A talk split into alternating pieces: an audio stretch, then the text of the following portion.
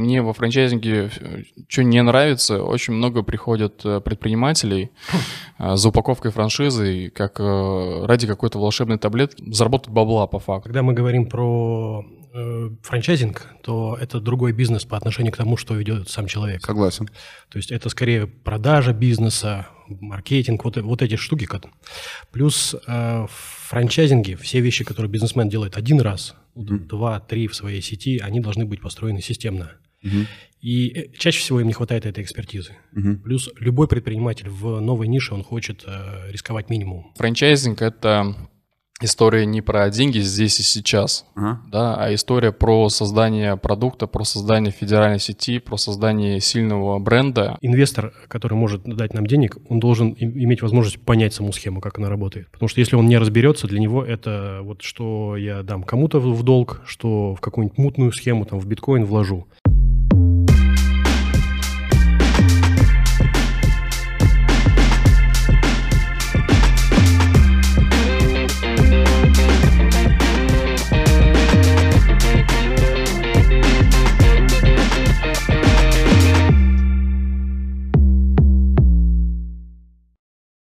Доброе утро. Доброе, Доброе. солнечное или не солнечное московское утро.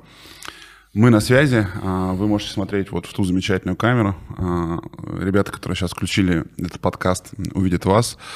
У нас а, True Business Stories, третий сезон. Предприниматели говорят с предпринимателями о рынке франчайзинга России. И сегодня у меня в гостях два представителя очень интересного блока во франчайзинге. Это инвестиции во франчайзинг. Да? Да. Станислав, Кирилл, собственно. Станислав, Кирилл. Да? Всем привет. А, всем привет. Я пытался разобраться с вашим опытом и каким боком вы пытаетесь оказаться во франчайзинге, но, допустим, Станислав, у тебя очень много такого репрезентативного опыта, да, ты что-то где-то около стоял, что-то рядом делал, где-то смотрел, что-то нюхал. И Кирилл, ну вот э, ты замечен не был где-то в таких вещах, да. Возможно, я чего-то не нашел, и что-то где-то спрятано и скрыто, да. Давайте постараемся разобраться сейчас. Первое.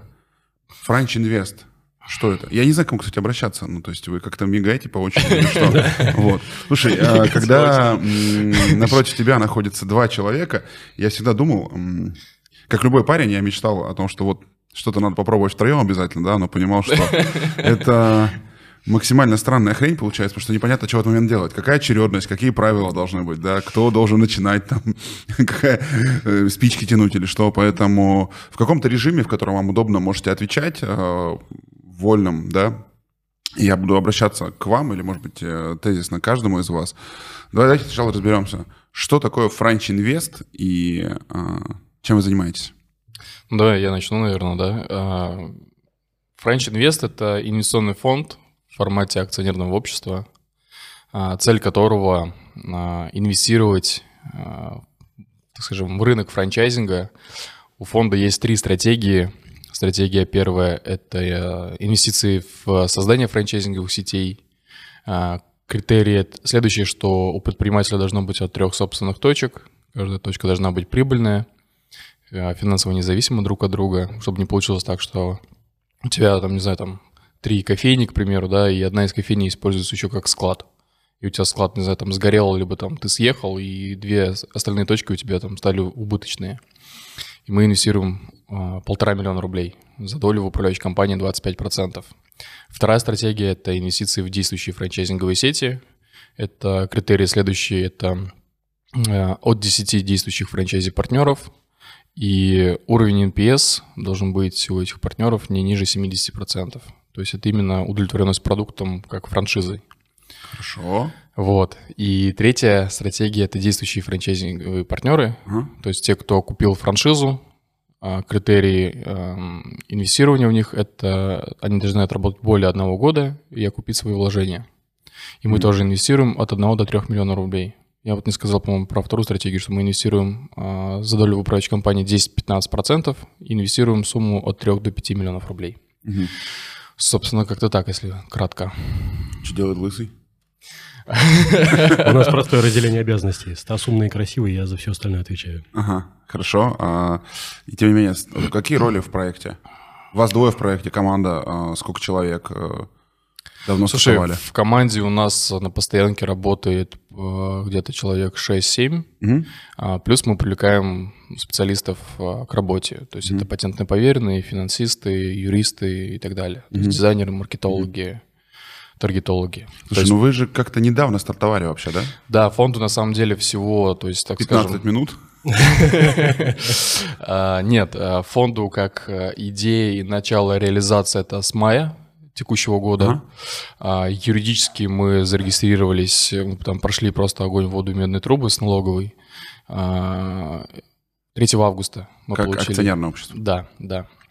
Вот. а, на самом деле мы именно как Smart Money, так скажем, во франчайзинге выступаем, наверное, уже там, больше двух лет даже, потому что были кейсы.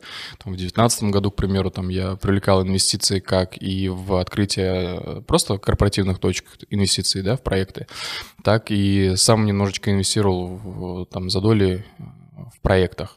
То есть мы развивали это как франчайзинговую сеть и потом просто продавали как э, готовый бизнес. Что за проект? А, конкретно какой? Конкретно, в который ты инвестировал, Инвестировал до того, как оказаться в а, этой маникюр. студии? Маникюр. Что Студия за- маникюра, пилили ногти, Так. делали красивый дизайн, и в формате это есть было... такие люди, а, их называют дизайнерами, еще есть брендинговые агентства, они дико переживают и говорят, бренд имеет ценность, он имеет смысл, мы будем в него вкладываться. Можешь назвать название компании?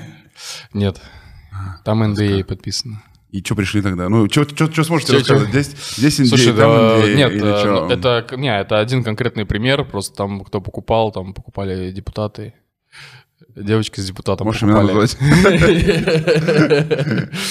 Ладно. Вот. А, Могу другое что-то рассказать просто. Инвестировали в, в- Вы инвестировали уже, как ты сказал, да, в какие-то франчайзинговые сети. а, Вот. И вообще откуда пришла идея, что франчайзингу нужно полтора миллиона рублей? Слушай, мы просто взяли, посчитали, сколько нужно денег для того, чтобы создать э, хорошо упакованную франшизу и иметь э, финансовый запас э, по рекламному бюджету, ну, для того, чтобы продать, собственно, франши- франшизу. А, Мы пять лет во франчайзинге и сталкивались с различными ситуациями, когда там клиент приходит, говорит, я хочу упаковать франшизу, Мгм. да, но у меня нет денег. И вроде бы проект интересный, да, там как бы э, можно его хорошо масштабировать, но у него нету денег. То есть у него нету денег не только там на просто упаковать франшизу, но нет денег даже на рекламный бюджет для того, чтобы продать эту франшизу. Слушай, а, хороший вопрос. Я вот сижу, рассуждаю а, об этом. И мысль, которая приходит мне в голову, да, а надо ли инвестировать в ту франчайзинговую компанию, у которой денег нет от оборота собственного бизнеса? Вот как раз-таки... Нет, смотри, а, клиенты, которые приходили, это с одной точкой. Ага. А клиенты, которые приходят сейчас, то есть они даже, ну не то, что сами там приходят, мы их сами отбираем, сами ищем, Ага. то есть которые нам интересны в первую очередь. Ага. И деньги у них есть. Они могут заплатить там и миллион рублей, и полтора миллиона рублей. То есть у них с деньгами проблем вообще нету. Ага. А мы, наоборот, приходим, говорим, давай мы тебе дадим деньги, мы тебе, мы, то есть мы зайдем как smart money, так скажем, ну, smart инвестор, да, Мгм. дадим денег, создадим продукт и поможем тебе развить этого во Прикольно. франчайзинговую Я понял, историю. я понял. Хорошо. Саша, я, тут я вклинюсь, это моя зона. Смотри, э, когда мы говорим про э, франчайзинг, то это другой бизнес по отношению к тому, что ведет сам человек. Согласен. То есть это скорее продажа бизнеса, маркетинг, вот, вот эти штуки. Плюс э, в франчайзинге все вещи, которые бизнесмен делает один раз, вот два, три в своей сети, они должны быть построены системно. Мгм. И э, чаще всего им не хватает этой экспертизы. Мгм. Плюс любой предприниматель в новой нише, он хочет э, рисковать минимум. Лучше вообще не рисковать. Чужими деньгами, привлечь к- э, какую-нибудь экспертизу внешнюю. Это немножко э, похоже на желание найти волшебника, который за тебя все сделает. А, если формализовать, кто такой волшебник, то это партнер, который будет работать вместе с тобой, который также вложится деньгами, также будет э, разделить с тобой риски. То есть возьмет долю в бизнесе, и а, если что-то не пойдет, то у него также будет бо- болеть голова, и ты не останешься один. Поэтому даже если у него есть деньги, то человек, который с тобой в одной лодке и также ставит шкуру на кон, это то, что це- ценит предприниматель, у которых все хорошо. Мгм. Интересно. Слушайте, а, давайте еще вернемся, как ты сказал, на пять лет назад, да? Вы говорите, вы занимаетесь франчайзингом пять лет. а, В какой роли, кто что делал? Что интересного было? Слушай, путь был на самом деле очень, блин, длинный, больной, я бы даже сказал, по некоторым вопросам. А, упаковывали франшизы, начинали а, просто упаковывать сначала как маркетинг для франчайзинга, потом переходили к каким-то автоматизациям там, по бизнес-процессам, Мгм. автоматизации отделов продаж, Мгм. потом начали уже там подбирать для себя команду, начали делать и брендинг, и визуальную упаковку. Мгм. А потом начали когда углубляться, что все-таки франчайзинг это не просто там, не знаю, там красивая презентация там и финансовая модель, но еще и описание бизнес-процессов, вот эти там всякие франчбуки, Мгм. да, там стартбуки, а, регистрация товарного знака, ну и потихонечку-потихонечку начали собирать команду Мгм. под, вот, ну, условно говоря, там при упаковке франшизы есть там 10 блоков, да, там начиная там от регистрации товарного знака, да, там заканчивая продажами. И, собственно, вот под каждый блок мы находили специалистов. А, Это были и штатные сотрудники, были и аутсорсеры, мы привлекали специалистов. И, собственно, уже начали как-то нарабатывать и навык в этом процессе. И Я понял. набирали Если клиентов. говорить, давай так, занимались упаковкой франшиз и маркетингом франшизам, то есть оказывали такие аутсорсинговые услуги для франчайзинговых компаний, для тех, кто компании, которые становились франчайзинговыми. Правильно понимаю? Все верно. Это... С чего это началось-то? Как ты вдруг понял, что ты разбираешься в том, что бизнес может масштабироваться? Или кто из вас понял? Кто первый пришел в франчайзинг? Я. Давай, давай чуть ретроспективу дадим, Давай. просто сейчас непонятно для слушателей будет. А, бизнес, связанный с франшизами, это э, Стас. То есть он начинал пять лет назад, он начинал привлекать э, инвестиции. Я понял. Я, подключился к этому в, в этом году как раз для усиления инвестфонда. То есть Ага. я появился вместе с идеей инвестфонда. Ага. Вот. С деньгами пришел. Хорошо. Я- Теперь понятно. То есть Стас занимался франчайзингом, да, подключился к нему с идеей инвестфонда, или вы вместе придумали эту идею, и теперь ее развиваете вместе, правильно понимаю? да. Да. Окей. А франчайзинг с чего начался, Стас? Как вот, знаешь, знаешь, вот а, в России, там, по нашим данным, 27 компаний, которые, компаний, которые заявляют, что они занимаются упаковкой франшиз, вот, и, наверное, больше 150 или 200 вот частных экспертов, которые а, такие держали свечку, стояли рядом возле крупных компаний, говорят, что они потом разбираются и эксперты во франчайзинге. Мы знаем таких парочку. Вот. а, Подскажи, а, возле чего ты держал свечку и стоял, когда решил, что можешь заниматься франчайзинговым бизнесом? Слушай, не было такого, что я где-то подсмотрел, это просто пришел на самом деле клиент, говорит, типа, слушай, вот... э, типа, Пришел куда клиент? Ко мне. А ты что делал? Маркетинг, А, упаковку, понял. маркетинг и так далее. А, Говорит, я хочу вот, типа, франшизу упаковать. Что нужно для этого? Я говорю, слушай, никогда не делал. Говорю, ну хочешь, я сделаю тебе это.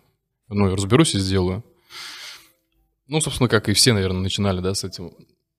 Ну, так скажем, делать, когда запускать какие-то новые продукты, да, ты ни хрена не разбираешься в этом продукте. Но берешь деньги, берешь предоплату, идешь и разбираешься в этом продукте. Мотивация. Мне во франчайзинге что не нравится, очень много приходят э, предпринимателей э, за упаковкой франшизы, как э, ради какой-то волшебной таблетки и, ну, заработать бабла по факту, да, там, не знаю, там, заработать. Хорошее желание. Желание православное. хорошее, да, но все-таки франчайзинг — это история не про деньги здесь и сейчас, Ага. да, а история про создание продукта, про создание федеральной сети, про создание сильного бренда, за счет Мгм. которого ты можешь строить сильный бизнес и работать, э, ну, через создание франчайзинговой сети и сильный бренд, да, ты всегда найдешь э, хороших поставщиков, хорошие условия, да, там на работу с, с поставщиками. К тебе всегда будут э, сами тянуться сильные люди в качестве там сотрудников, топ-менеджеров и так далее. Инвес- инвесторы будут сами приходить и предлагать тебе э, деньги.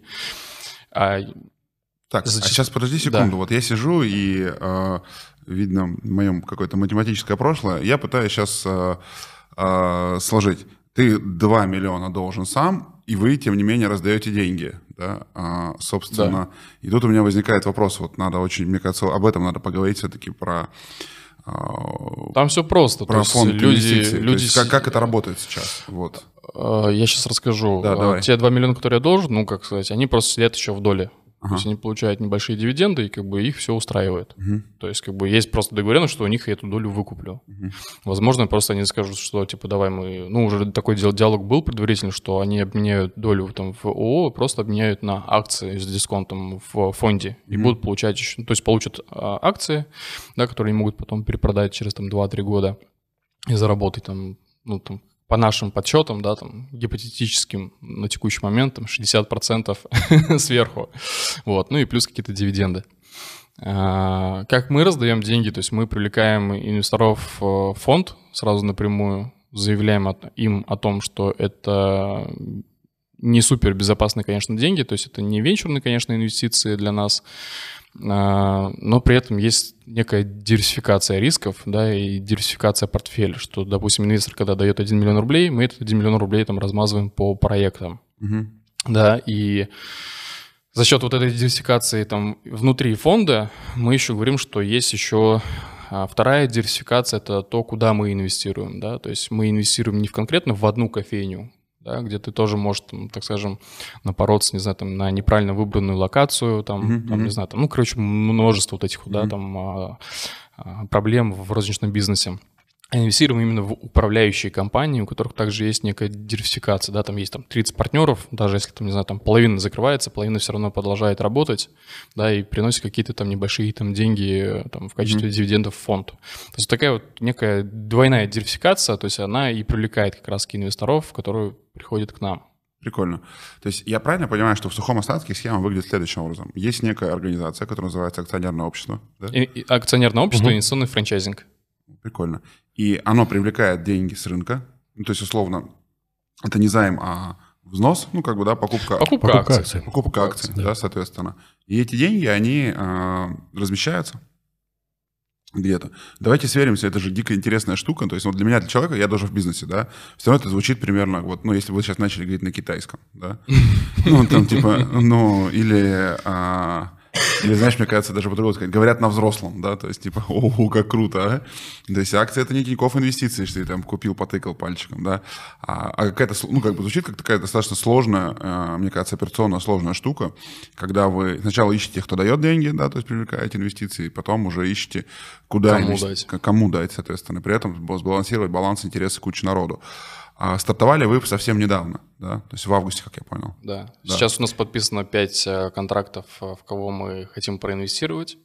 Так быстро? И, э, ну, да. Продажи начинаются до того, Даже. как ты а. оформляешь мы, мы продавали, мы продавали с мая месяца. Мы ну, Я понял. не продавали, а искали проекты с мая месяца. Поэтому, то есть, ну, накопительным, ой, накопительным эффектом uh мы как раз и собрали эти пять проектов. А, сейчас, то есть, мы ну, не ищем проекты сами, проекты сами уже подтягиваются. То есть, ну, там по рекомендациям кто-то приходит. Вот, сейчас, то есть, а инвесторов нас... где искали? А, инвесторов в интернете. В, интер... Ну, ну, в интернетах ваших. Ближний круг, э, да, в первую очередь. Ближний круг, знакомые. И сейчас у нас подключен э, ну, реально там трафик, э, канал в интернете. И мы оттуда привлекаем инвестиции. Есть же известная шутка про первые 4F. Ну, Нет, первый... Family, Fools, Friends. Friends. Три. Три. Ну, три. Да. Значит, три. Ну, то есть вы сейчас сосредоточены на фулс, так понимаю, да?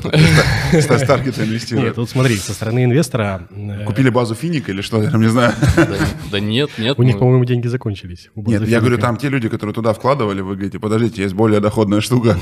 Не, мы заявляем э, инвесторам о том, что есть риски, то есть мы не говорим, что это какая-то там, не знаю, там у нас бешеная доходность, мы заявляем, что в первый год, скорее всего, доходность составит 20-25%, это прям максимум, а второй год это там 25-30%, и третий год там 30-35% годовых. То есть мы не говорим, что типа, ребята, вы сейчас типа вложите денег, и у нас вообще будет все супер, есть риск вообще все потерять. При этом есть э, еще шанс получить, ну, как бы легкий венчур, когда какая-то франшиза забустится и супер вырастет. Правильно понимаю? Да, да? и на этом э, цель Смотри, мы и ставим. Тут ага. со стороны инвестора как это выглядит? В России, если ты хочешь 10% годовых, то не проблема. У тебя инструментов дофига. Ты можешь там акции, облигации, что хочешь. Ты можешь... Квартиру в Сочи приложение установить и просто не выходя из дома получить 10% годовых. Это несложно.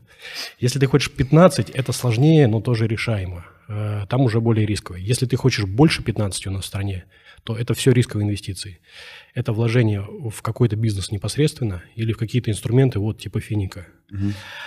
И здесь в схеме как раз и привлекает то, о чем Стас говорил, двойная диверсификация. Ты можешь инвестировать небольшую сумму и посмотреть, как оно работает, потому что ты покупаешь mm-hmm. акции, mm-hmm. и ты не входишь в один проект. Mm-hmm. То есть э, сказать, что это фулс, ну нет. Mm-hmm. Э, рисково дать в один проект денег и поставить все, э, все свои ставки на один и ждать. Ну, mm-hmm. надеюсь, он выстрелит. Вот. А Поэтому мы считаем, что это не венчурные инвестиции, и инвестора, которые приходят, они все-таки имеют какую-то диверсификацию рисков хорошую. Я больше скажу, что половина из тех инвесторов, которые сейчас у нас есть, это предприниматели. Угу. То есть им это, ну, чем интересно? Тем, что мы работаем с бизнесом, угу. с разного рода бизнесом, и для них это интересно, что они тоже погружаются угу. во внутрянку, то есть то, что мы там перед тем, как инвестировать, мы там делаем, да, там так скажем, презентацию проекта и вообще разбираем вообще, как этот бизнес работает, и они уже вникают на этом этапе. Mm-hmm. Плюсом а, защита для инвесторов у нас такая, то есть мы осознанно выбрали формат акционерного общества, потому что для того, чтобы инвестировать от лица акционерного общества, то есть я хоть и являюсь там генеральным директором, да, это и, и учредителем, и основным акционером, для того, чтобы инвестировать и дать кому-то деньги, то есть должно пройти собрание акционеров. И вот мы собираем, делаем собрание акционеров, презентуем проекты, и уже путем голосования мы принимаем решение, в какие проекты мы зайдем там в этом либо там в следующем месяце. Uh-huh. То есть и это инвесторов тоже подкупает, что uh-huh. типа нет, не как финика, да, там дали бабки, да, там и там что-то происходит, что-то там магия какая-то, там 10% в день там они делают. Типа. Делали. Нет, ну да. Сегодня будет вечер финика. Вот, да. А, и, собственно, то есть мы выстраиваем тоже с проектами traction. Этот traction открыт для инвесторов, то есть они видят вообще, что происходит с проектом, на какой он стадии, то есть это тоже им вот очень Хорошо, интересно. давай а, немножко определимся с портретами, да, вот. Что за портреты людей, а, тех, кто дает деньги, и б, портреты компании или название компании, в которой уже проинвестировано, или собираетесь проинвестировать в ближайшее время. Ну вот если что-то здесь можете такое рассказать, давай разберемся. Кто портрет инвестора? Ты сказал предприниматель, да? Да. Сколько, ну да, портреты, давай так определим, это сколько у человека денег на счетах и какую часть вот своих активов он вам дает, как вы думаете? И в каком тут, размере? Тут тоже я ага. слово, смотри. А, есть барьер этой схемы. А, инвестор, который может дать нам денег, он должен иметь возможность понять саму схему, как она работает. Угу. Потому что если он не разберется, для него это вот что я дам кому-то в долг, что в какую-нибудь мутную схему, там, в биткоин вложу оно становится интересным только ты, как, когда ты понимаешь механизм, можешь залезть э, в юридические вопросы, пробить компанию, пробить компании, в которой де- деньги уже вложены, и вот тогда ты понимаешь, за счет чего здесь идет снижение рисков. Если ты не можешь осилить эту схему, ну нет, мы не, мы не интересны. Вот То есть это, первый это человек умеет барьер. читать, хорошо, Первый критерий. Да? Умеет читать. У него должен быть предпринимательский опыт. Да? И причем этот опыт э, должен быть такой, ну, он должен где-то обжечься, чтобы понимать, что надо партнеров проверять, я на, понял. научиться как Смотри, проверять. Давай так, предприниматель, денег сколько он в среднем дает? Э, старт 500, ага. э, ну дальше... Средний миллион. У нас, видишь, пакет вхождения стандартная на упаковку это полтора, соответственно, ну, так получается, что средний дает миллион-полтора. Угу. И э, сейчас, вот давайте говорим, э, здесь понятно, да, то есть вот это предприниматель, который знает или кого вас порекомендовали, который понимает схему, ему эту схему объясняет, он говорит, понял, вкладывает, Соответственно, здесь окей, я разобрался, да. А, есть франшизная сеть, которая либо создается, либо уже существует, либо она, а, получается, так, либо франчизи в этой схеме, которым там нужны деньги под бизнес, соответственно, вот какая-то там, вот здесь схема. А, здесь тоже понятно, да, ну, примерно понятно. Вот. Я предприниматель, должно быть полмиллиона рублей, соответственно, ну, минимум, да, свободных, может, миллион, и я готов их у вас размещать, да. Сколько вам денег надо привлечь сейчас, ну, или вы какой-то, это какой цель, как бы, да. Когда фонд создается, он говорит, мы хотим привлечь, вот там, не знаю, это же вот, ну, классические фонды, которые венчурные, какие-то ангельские, да, они говорят, мы заявляем, там, 10 миллионов долларов привлекаем, раздаем всяким осло менеджерам, а пацанам там в этим, в коворкингах. Вот я вчера был на заводе Фалкон или Флакон, хер бы знал. Флакон. Ну вот, мне кажется, вот там такие... завод вот этот. Да, да, там, смузи-коворкеры, как бы, да, вот им можно раздать денег, и вдруг у них что-то получится, как бы, да. Ну, то есть, а, вот что, что вы хотите, сколько денег хотите собрать, сколько денег хотите раздать? 300 миллионов мы собираем, то есть цель это на три года собрать эти, эти деньги.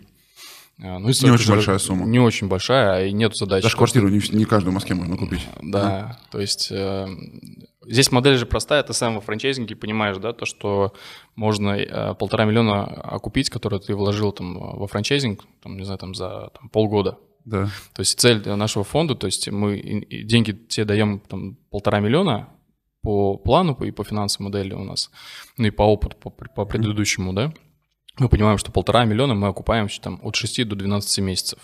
Mm-hmm. Дальше мы заходим в проект на 3 года, Uh-huh. После окупаемости мы собираем конкретно под этот проект собрание акционеров и принимаем решение, там, что мы делаем дальше. То есть мы, как хедлайнеры, предлагаем свою версию, что, типа, ребят, проект перспективный, у нас будут хорошие дивиденды, то есть, ну, они уже есть, да, типа, давайте посидим еще год, потому что там, типа, ну, ниша там трендовая сейчас, да, там uh-huh. она сейчас там растет. И э, там сидим еще год, получаем дивиденды, и потом просто продаем свою долю. Uh-huh. Продаем долю, ну, там, полтора-двухгодовая ебеда. Uh-huh. То есть, ну, там больше мы просто, ну, не продадим, а если, ну, продадим, окей. Uh-huh. Вот. А, ну и, собственно, то есть мы вернули полтора миллиона, ну и, к примеру, там, не знаю, там продали за 3 миллиона свою долю. Uh-huh. Вот как бы вот такая вот цель. Поэтому больше денег привлекать и не, и не надо, потому что эти деньги будут постоянно в ротации. И даже закрыли вопрос, кому мы будем эту долю продавать. То есть даже если, то есть, ну, понятное дело, что первоочередное право, да, покупки этой доли у собственника mm-hmm. бизнеса, если он все-таки отказывается, допустим, ну, там, по, по разным причинам, а, есть кому продать. То есть не нужно нам бегать там по рынку и предлагать эту долю. А кому? Инвесторам. Те, те, те же инвесторы, которые внутри фонда, они же видели весь traction проекта, там от и Слушай, до. Логично. Ну, так. Звучит как максимально логично, да? Вот, типа, Капец, как круто, да? Один вопрос да, остается. Почему это еще никто не сделал? Почему это никто не сделал раньше и где подвох? Смотри, я еще про, отвечу на вопрос, сколько нам нужно денег. Есть, ага. есть другая сторона. То есть 300 – это то, что мы там пытаемся оценить, сколько проектов мы постоянно можем вести, сколько мы можем, в скольких проектах мы хотели ну, бы да, держать 300 деньги. я делю на полтора миллиона, это получается… Там не, не на, совсем на, так, на потому что… Делить. На 3 миллиона, 100 проектов. Ну, условно, условно да. да. Потому что в части проектов э, нам придется участвовать операционно, в части проектов это просто деньги, угу. которые даны на boost проекта. Угу. Но здесь очень важен строгий баланс. Ты не можешь привлечь много денег и пообещать много дивидендов, потому что тебе для этого нужны проекты. И ты не можешь набраться много проектов, пока у тебя нет э, денег под них. Угу. То есть количество денег, которое нам нужно, ответ столько, сколько у нас есть проектов. И это второй дефицитный ресурс в этой схеме. То есть первый – это инвестора, которые способны понять схему. Mm. А второй дефицитный ресурс – это сильные предприниматели. Потому что просто получить денег хотят все. Mm. А вопрос, умеешь ли ты их отбивать. И вот эти все критерии, о которых Стас говорил, они нужны, и вот этот коллективный разум, да, голосование акционеров, они нужны, чтобы отобрать э, бизнесы в хорошей растущей нише, которые сами вот в жизненном цикле находятся еще на взлете, и предприниматели, которые способны возвращать инвестиции. Вот э, это, наверное, самый дефицитный ресурс, который есть на рынке. Угу. При этом я еще добавлю по поводу вот, э, рисков, да, а, тоже ну, ча- частый вопрос от инвесторов, типа, ну а что будет, если проекты схлопнутся? А, у нас конструктор договора корпоративного построен таким образом, что деньги мы выдаем не как инвестиции, а как займ учредителя. Угу. То есть акционерное общество заходит в долю угу. в управляющую компанию и переводит деньги по как корпоративному договору, а корпоративный договор состоит там, из следующих там, пунктов, да, там, как мы делим прибыль там, до окупаемости и после окупаемости. И то, что деньги заносятся по договору займа, там, поставки 5% годовых. Угу. Для чего это делать? Ну, оптимизация налогов, как минимум, да, то, что чтобы и проект, если мы у него прям покупаем долю, не платил там 13% НДФЛ, и чтобы когда нам деньги будут возвращаться полтора миллиона, чтобы мы с них там не платили также налоги, там, да, 6%. Вот, и по поводу рисков, которые нам всегда задают, что что будет, если проект схлопнется? Угу. Ну, как бы первое это то, что мы сразу ищем проекты такие, чтобы они не схлапывались, но все, все возможно, да? Мы это сразу делаем хорошо. Да, мы уже умеем. Понятное дело, что здесь есть куча там человеческих... Аргументация очень крутая. Мы, а что будет, как бы, ну, ну, наш уровень. Отвечаю. Давай я закончу. Мама клянусь. Нет, а, ну вообще смотрим сразу при отборе проектов, смотрим вообще, сколько он уже на рынке, да, там какие там факапы там и э, через что прошел предприниматель, чтобы решить эти там, да, факапы, как он вышел вообще из этих всех из ситуаций. И у нас по договору прописано, что в случае, если проект дефолтится, а, мы риски, риски делим 50 на 50. То есть если проект не взлетел, что-то там не получилось, случилось что-то с собственником, не знаю, там он резко улетел нам на Бали, да, там медитирует там и так далее, то он э, обязан нам вернуть половину суммы денег. Mm-hmm. То есть э, есть субсидиарная ответственность, да, и он подписывает там дополнительное соглашение. Mm-hmm. Поэтому, то есть мы себя тоже ну, страхуем таким образом. То есть, ну, как минимум, половину мы вернем. А, а все, с чего все, мы... Вот, вот, вот теперь, знаешь, как бы со стороны э, человека, который привлекает деньги, да, я понимаю, что ядрить сколько классических российских ограничений, да, типа, чувак, во-первых, доля, во-вторых, это займ, в-третьих, под твое личное поручительство, да? Но вообще это инвестиции, да? Ну, мы говорим о инвестициях, да. Слушай, ну давай, а, я в сухом остатке, ну, рассуждая об этом и думая, я не тешу себя какими-то иллюзиями, я прекрасно понимаю, ну, как бы, и мне вот максимально понятно о том, что а, вот, э, ну, как бы российский предприниматель малый бизнес это высокорисковый бизнес, да, соответственно, без каких-то там гарантий. И вот это, э, это некое обязательство, да, для того, чтобы вот э, было, что-то было прозрачно, да, понятно, достаточно управляемо. И, ну, наверное, пока по-другому никак, да. Единственный момент, мне кажется, что вот с такими сложностями чуть больше надо денег давать и как бы в чуть более крупные компании, потому что вот я сейчас, вы рассказываете, да, и ну, а что, полтора миллиона нельзя занять? Ну, то есть вот портрет человека, который привлекает деньги, да? Что, полторашки у него нет? Есть, ну, у него нету экспертизы нет опыта во франчайзинге. То есть э, нам все говорят, что чем мы для них интересны, то есть они уже, скорее всего, проходили опыт упаковки франшиз. То есть вот те проекты, с которыми мы сейчас подписали, они говорят, мы уже упаковывали франшизу, там, типа, год-два назад, мы заплатили, там, типа, там, 300, там, 500 тысяч рублей, нам ни хрена ничего не сделали. Типа, а сами мы ну, не, не до конца понимаем, как всей этой историей э, управлять и что делать. И они говорят, что нам интересно как раз вы как партнеры, потому что вы, у вас есть опыт, у вас есть э, ресурсы, и с вами, скорее всего, мы сделаем э, там, тот результат, о котором мы там ведем диалог. Угу. Тут мы подошли к портрету предпринимателя, который нафига ты ввязываешься в займ, половину да, рисков, да, тебе-то да, это да. зачем? Потому что если у тебя все хорошо, да, полторашку реально, ну, попроси у мамы, она скинет на карточку. Ну, я бы, знаешь, Карта сейчас, извини, перебью, ты говоришь, что все-таки это, типа, займ, но мы называем это инвестиции. Почему мы все-таки называем инвестиции? Потому что мы все-таки риски делим пополам. То есть, если бы это прям мы говорили займ-займ, да, типа, он Ладно. должен вернуть нам все деньги. Про портрет, закончу мысль. А, портрет э, это предприниматель, который пробовал упаковываться и который mm уже понимает, как работает этот рынок. mm Самый главный вопрос к упаковщикам, а, ну, вы-то чем отвечаете за результат? Угу. Что, вот я сейчас заплачу вам как упаковщику денег, а, и вы там скинете типовую презентацию, типовой договор, типовую финмодель, и, а я потом буду с этим махаться.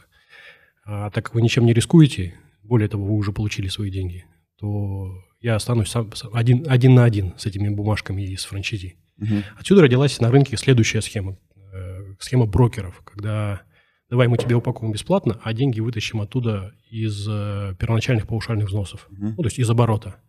Эта схема лучше, э, но она тоже не очень, потому что франшиза на начальном этапе развивается медленно, она завоевывает репутацию. Первый франчизи – это сложная схема, которых надо за ручку доводить до успеха, потому что что-нибудь не получится, ну, кто будет виноват? Ну, ты и будешь виноват, потому что, естественно, у тебя либо управляйка говно, либо бизнес говно, либо ты что-нибудь не доделал.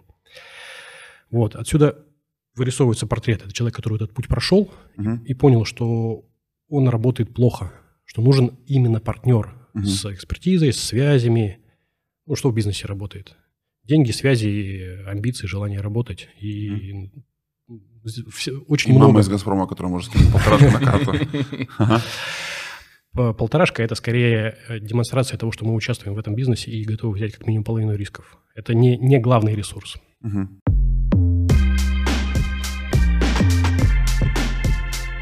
Очень прикольная схема звучит, такая правильная, продуманная, ну, вот какими-то, вот она такая просчитанная, да, то есть, ну, звучит максимально логично, ну, то есть, еще раз, вот максимально логично.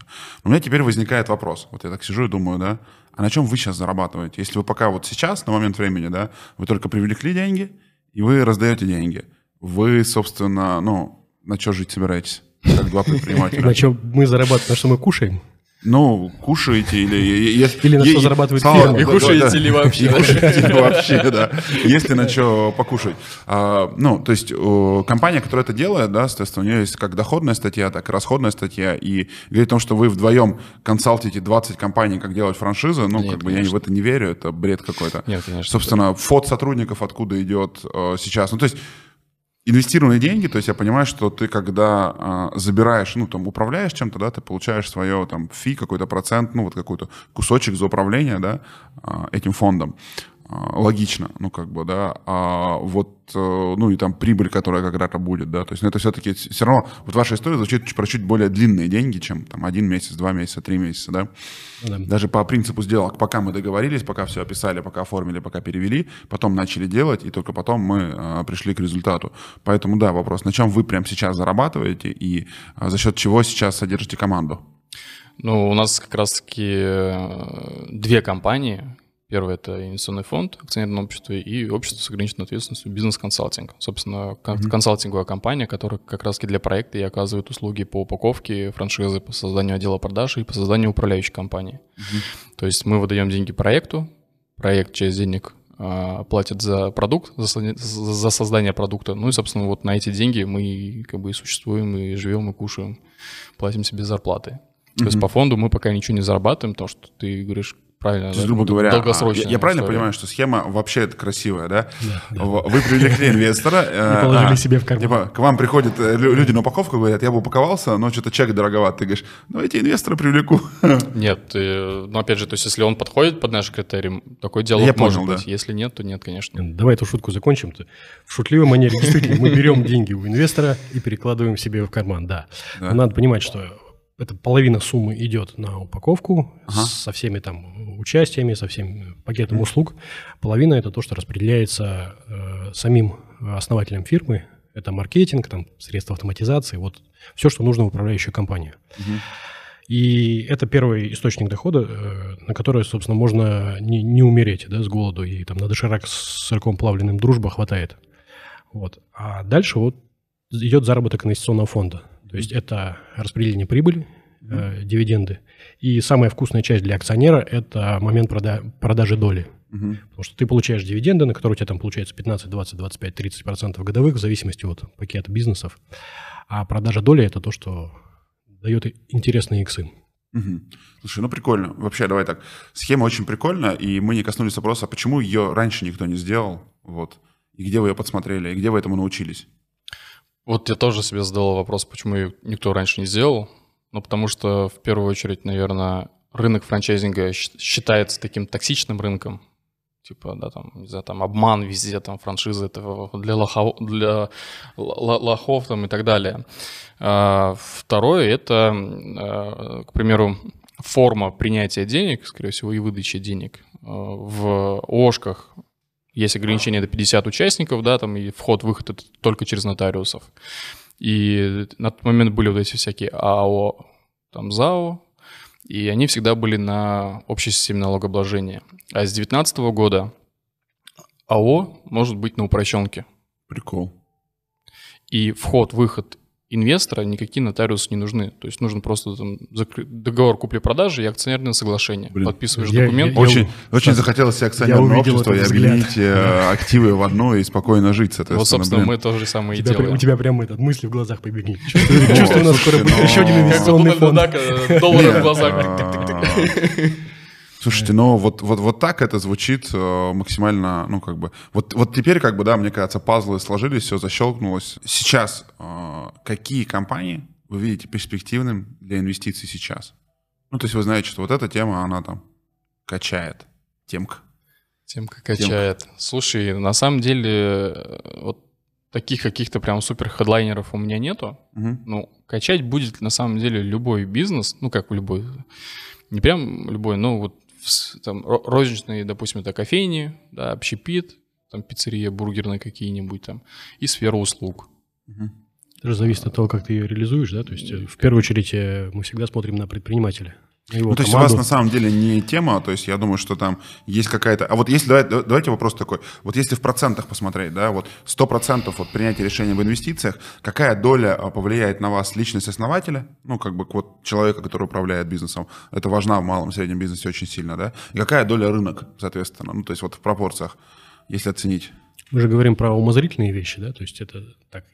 Мы сейчас будем сочинять. А, Нет, что... по, по, так, по ощущениям, как должно. Ну, mindset э, предпринимателя, собственника, да, то есть как он вообще мыслит, э, какой Нет, у него опыт. Говорить, вот ты принимаешь решение об инвестициях, в какой доле вероятнее, ну, как бы там вот 50 на 50 важно ниша и предприниматель, или 50, предприниматель, 50, или предприниматель 50. важен на 75%. Неважно, чем он занимается, но это предприниматель, ну, как бы... Там видишь, еще какой момент, mm. извини. А предприниматель это же не, не просто там, человек с опытом. Uh-huh. А, у него может быть хороший опыт, но если он говорит, слушай, давай либо сделаем франшизу, либо продадим бизнес к чертовой матери. Uh-huh. Не надо давать денег, потому что у него может быть огромный опыт, но он устал от него. Он uh-huh. хочет что-нибудь другое. Он хочет на, на Бали коучить. Вот, а, поэтому предприниматель, а, на мой взгляд, важнее. Слушай, а... скажи. Да, я здесь согласен, потому что вот у нас есть вот прям два а, кейса, которым мы, мы, мы отказали то есть ага. в инвестициях, хотя это достаточно крупные бизнеса, угу. и один из бизнесов это уже крупная франчайзинговая сеть, угу. а, а второй это крупный производитель а, топпингов, а, всяких там добавок там угу. и так далее. А, то есть у него прям производство там много миллионов, там он работает там с Роснефтью, там, короче, там делает поставки там на все там а, заправки mm в России. А, но мы отказали именно вот по той причине, как мыслит собственник. Первый хотел, сидел такой, типа, блин, получить инвестиции, типа, и продолжить развивать там франчайзинговую сеть. Хочу, Или продать хочу дом бизнес. построить. Да, хочу вроде и продать, потому что я устал, построить дом. Ну, mm-hmm. понятное дело, что, ну, как бы, да, вроде бизнес все, как бы цифры окей, там, да, там подтянуть даже это все как-то можно, там, дать денег и сделать еще какой-то рост, там, и заработать на этом. Но его мышление. То есть мы сейчас дадим ему денег, и там он скажет, ой, что-то я устал, там, mm-hmm. через три месяца, там, что-то, ребят, не хочу. Uh-huh. И что мы делать с этим будем? А второй это ну, человек, который просто переключается вот так вот там с проекта на проект, там, да, либо там у него постоянно самой там денег нет, у него кассовые разрывы. Uh-huh. Потому что мы тоже, когда делаем а, аудит вообще там и финансовую часть, мы смотрим вообще там, как у него поступают деньги, какие у него расходы, и у этого предпринимателя вроде как бы он, там, внешне прибыльный бизнес, он там ездит там на Porsche и так далее, Смотришь, у него там, слушай, там кассовый разрыв за кассовым разрывом, у него там на расчетном счете просто там постоянные блокировки там от налога или еще что-то. То есть мы отказались от таких проектов. Хотя угу. они оба такие достаточно известные. Угу. Давай так, то есть ниша — это какая-то все-таки розница, и все, что связано с клиентским обслуживанием, B2C бизнеса такие направленные, да? Да, да. А, я понял. А, то есть, а давай еще раз, я по всему все это говорим, говорим, говорим. Сейчас уже, вы уже сколько-то денег, может, я не знаю, называть, называть цифру, сколько денег уже привлекли, соответственно, потому что, мне кажется, триггер доверия, что уже кто там доверяет деньги, готовы называть в эфире или нет, да, там решить сейчас. И второе, сколько в итоге уже раздали, соответственно, скольки компаниям, да, то есть заработала ли схемка. Я отвечу на этот вопрос, цифры раскроем. Мы везде заявляем, а, что у нас 25 миллионов под управлением, угу. да, если говорить, то есть фактически сколько денег, это 17 миллионов рублей. Угу то есть которые мы прям получили. Uh-huh. А 25 миллионов рублей – это с учетом того, что подписаны соглашения о намерениях инвестировать uh-huh. при определенных результатах. То, типа, про что Кирилл говорил, да, то есть, ну, как э, будет понятно, куда, yeah. и уже что-то вот заработает, уже можно. То есть ну, нужен баланс, как бы, да. Пока больше не нужно. Следовательно, это инвестиции произошли примерно в 5-6 компаний. Да, ну то есть нет, э, денег фактически мы выдали э, сейчас вот полтора миллиона, на следующей неделе мы еще выдаем полтора миллиона и так далее. То есть денег мы начали привлекать гораздо раньше, чем даже начали заключать э, контракты с проектами. Угу. То есть ну, для чего, опять же, чтобы показать и, и инвесторам, что у нас есть все-таки какие-то проекты, которые мы сейчас планируем инвестировать. Логично. И чтобы приходить к, к проекту, потому что он в деньгах, еще раз говорю, да, не нуждается особо да, но мы к нему чтобы приходили, и у нас были аргументы, что, что вот деньги-то есть у нас, мы готовы, то есть мы не просто, типа, там, сейчас возьмем тебя, потом найдем инвестора, типа, и что-то там сделаем. Нет, мы приходим говорим, вот деньги, вот ты, Угу. Давай подумаем, как мы можем быть друг другу полезны. Угу. Угу. Если у тебя цели, задача, допустим, там ближайшие три года еще работать в этом бизнесе угу. и плюсом взять еще на себя дополнительную ответственность там, по а, развитию франчайзинговой сети. Потому что Звучит это... в целом прикольно. Получается, что ваш а, рабочий день, наверное, это хренова гора встреч постоянных, да? Постоянно. Да? Поэтому у нас разделение обязанностей. Сейчас э, вот вы стартовали, то есть начинаете искать. Вот, вот какую задачу вы решаете прямо сейчас? Вот, ну, как бы звучит вроде все стройно, складно, ну, как бы просто она продолжает работать. Есть ли в этой схеме сейчас какая-то сложность, которую вы не ждали в России, ну, как бы, э, ну, когда вот рисовали ее, или пока нет, все вот движется так, как Пока нужно? не столкнулись, наверное, прям с какой-то глобальной такой проблемой. Угу. То есть э, в основном это то, что сейчас э, та команда, которая у нас есть, мы просто не справляемся, допустим, там с количеством встреч и задач. То есть инвесторов, э, допустим, я закрыл на себя, Кирилл закрыл на себя работу с проектами, да, и реализацию там, да, задач. И, допустим, у меня сейчас э, я столкнулся с тем, что я, мы просто физически не успеваем обрабатывать там даже элементарно там документооборот. Mm-hmm. Потому что это подписать с каждым инвестором это документы. Инвестору надо сходить ножками прям в офис реестродержателя, это статус сбербанковская структура. Угу. И говорить, если про а, проблему, скорее всего, это неразвитый нормальный документооборот. Угу. То есть в идеале, чтобы инвестор зашел в личный кабинет, там, через госуслуги там, авторизовался, допустим, да, там, получил личный кабинет, и мы там, через этот же там, личный кабинет, там, через ЦПшку могли подписать быстро, оперативно документы. А чтобы получить физлицу там ЭЦП, надо подать документы, подождать там двое суток, опять ножками прийти, что с паспортом там пройти идентификацию, что это я, это я, это тоже как бы ну дурдом на мой взгляд. А, почему нельзя через госуслуги получать эти э, э, ЭЦПшки, если не знаю, если у меня там уже... Так смотришь, ну я, блядь, чувствую, будто я что-то, надел, я такой, ну, бля, как-то неуютно получилось. Э, типа, извини, я не знаю, что вот так. Вот, ну, собственно, как бы это вот такая вот проблема, потому что большой документооборот, и со всеми там не управишься. Вот. Ну, и есть обратная сторона по проектам. Просто для понимания, мы сейчас мы ввели барьер входа, угу. вся эта схема запускается вот мы, мы разговариваем, встречаемся, общаемся, улыбаемся друг другу, показываем все документы, но схема запускается после того, как э, предприниматель платит э, предоплату. Потому что без этого барьера... Подожди, какой предприниматель предоплату? Куда платит? Сейчас, сейчас. Сейчас он тебе расскажет. Вот это поворот. Вот это да. Да, да, да. Подожди, ты инвестиции хочешь привлечь? Да, заплати нам. Да. Моя схема вообще идеальная. Вот именно в этом и юмор, что хочешь инвестиций, давай соточку. А, потому что без этого барьера а, поток предпринимателей желающих, давай попробуем. Вы нас, давайте какую-нибудь инвестиционную упаковку сделаете, поговорите со своими инвесторами, пусть они нас посмотрят, проголосуют. А, нужен входной барьер. Мы это для себя рассматриваем как э, то, что мы создаем э, совместное предприятие. Управляющая компания новая является совместным предприятием, в котором фонд дает ту самую полторашку, предприниматель заходит соткой. И оказалось, мы поначалу тоже волновались, боялись, ну, типа, сотка, ну ты ну, привлекаешь глупость, типа, инвестиции, да. заплати сотку, да, это дурдом. А, оказалось, что действительно целевая аудитория – это люди, у которых э, есть, эти, есть деньги, и сотка не является барьером. Угу. А, это было для нас э, открытие. Тебе две сотки? А в этом нет необходимости просто. Не, надо просто человек подтверждает намерение уже Как минимум, да, потому что было неоднократно, что проект приходил, мы подписывали там договор с ними, там начинали там всю работу, и он просто типа, ой, что-то я с супругой пообщался, я что-то передумал, переспал с этой мыслью. Прямо слово в слово. Переспал с супругой с мыслью. Переспал с этой мыслью, да, я решил, что нам это не надо, мы уже там работу там шухер наводим. Ага. Поэтому сотка, типа, это как подтверждение намерения, и эта сотка, то есть не идет куда-то, она идет Хорошо, также в, в, в, в шухер наводим, а? Я так подумаю. А. Вот, то есть эта сотка идет также в общий котел денег, и идет просто в работу, вот и все. Слушай, вот смотри, а, мне кажется, все прикольно, да, вот в этой схеме все прикольно, да, кроме того, что вот мы говорим больше часа уже, да, и только сейчас стало все понятно. Да, да, да, ну вот это реальный барьер. А, вот, то есть схема, а, и со стороны там даже говорить о том, что только 30 минут надо рассказывать, как это работает, да, то есть как это надо вот более, мне кажется, понятно всегда это описывать и более понятно искать.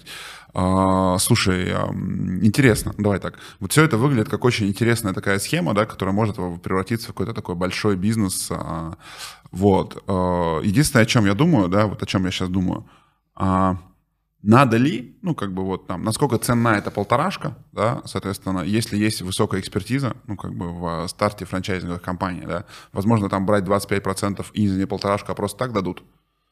Не думали про это? Не понял. Мы, мы берем 25% и Вы полторашку не даем? Просто за экспертизу, да? За экспертизу, да. Ну, смотри, вот э, э, то же самое. Подтверждение, Он еще сотку вносит. Подтверждение Сейчас. намерений. Вот приходишь и красивый, у тебя есть экспертиза. Mm-hmm. Какие гарантии, что ты эту э, экспертизу вложишь? Что ты будешь не в носу ковырять и сидеть на бале коктейли пить? Даже если а на ты... Бали можно летать, кстати? Вот мы сейчас вы три раза сказали да, про Бали. Бизнес-визу ну, опять открыли, можно по бизнес-визе лететь на Бали. У нас это внутренний юмор, что современный тренд у предпринимателей. И если не хочешь работать, ты летишь на Бали. Хорошо, а. хочу на Бали. Смотри, э, всегда в любой деятельности есть две составляющие. Мотивационная и инструментальная. Если ты умеешь как делать, вот у тебя подтвержденная экспертиза, у тебя там Инстаграм кишит кейсами, ты молодец. Но где гарантии того, что ты будешь это делать? Что ты, как вот наш любимый Артемий Лебедев, который заслуженный гений, мегапредприниматель, но ты придешь к нему, и тебе дадут какую-нибудь девочку на там, низкий чек на какой-нибудь проект, или ты напоришься на то, что твой проект был не в приоритете. До свидания. То есть с нашей стороны полторашка – это подтверждение наших намерений. Угу. Вот она зачем нужна. И давай я еще, ты, Ага. ты сказал, что там математически ты, ты там любишь эту историю, давай просто вот математически еще разложим, на что эти деньги идут. Там часть денег идет э, на создание этого продукта, да, там Ага. на упаковку франшизы, там вот все, что оно в себя включает, создание отдела продаж, там с вот этими автоворонками и так Ага. далее, и управляющая компания, то есть это где мы делаем автоматизацию, Слушай, базу у знаний меня и очень так короткий далее. вопрос возник, очень важный. Давай я на секунду тебя перебью. А, мне кажется, вот очень хороший вопрос будет. А оставляете ли право предпринимателю не обращаться к вам за упаковку? Он говорит, короче, я полторашку хочу взять, но с вами упаковываться не Нет. хочу. Эх, блядь. Российская, российская моно- монополистическая схема, как бы, да? Вот. а, И остается 700 тысяч рублей на рекламный бюджет, то есть, Мгм. который идет строго на рекламный бюджет. Для чего? То есть, ну, ты сам продаешь тоже франшизы, да, там свои там. Получается, да, продаю. и, да. И ты понимаешь, что, в принципе, там э, при хорошей экспер- экспертизе там в продажах и так далее можно, в принципе, зал- заложить там 100 тысяч рекламного бюджета и там сделать там 2-3 продажи, и дальше уже с этих денег там, да, реинвестировать в рекламный бюджет и так далее. Но наша все-таки задача — это быстрый рост франчайзинговой сети, да, чтобы, условно говоря, там с этих там денег ты продал, там, не знаю, там сразу там 30 франшиз, да, полученные деньги там ты реинвестировал уже там в создание там команды, в рост и так далее, Мгм, чтобы наши деньги быстро окупились, мгм, и, может быть, там мы там через год уже и продадим эту долю. мгм. То есть Слушай, не, надо, не а- надо будет ждать там 3 года, 2 года.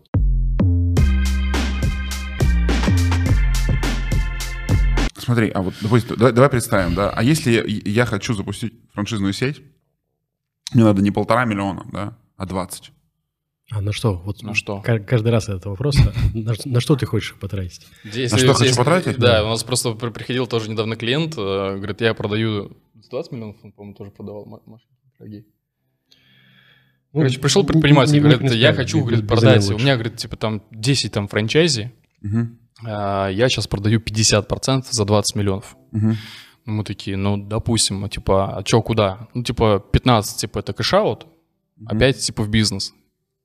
И я такой, блин, что происходит? мгм, То есть э, у тебя всего 10 франчайзи-партнеров, мгм, там роялти у тебя там по 15 тысяч рублей, то есть это у тебя там выручка, не знаю, там 150 тысяч рублей. мгм. Какой cash-out у тебя 15 миллионов? Ну, То есть, классно. ну, кто тебе даст эти деньги? Может быть, кто-то и найдется, конечно. Но это неадекватно. То есть, если бы ты сказал, типа, 15 я вкладываю, а 5 cash-out, Ага. ну, еще можно было бы как-то поговорить и... Ладно.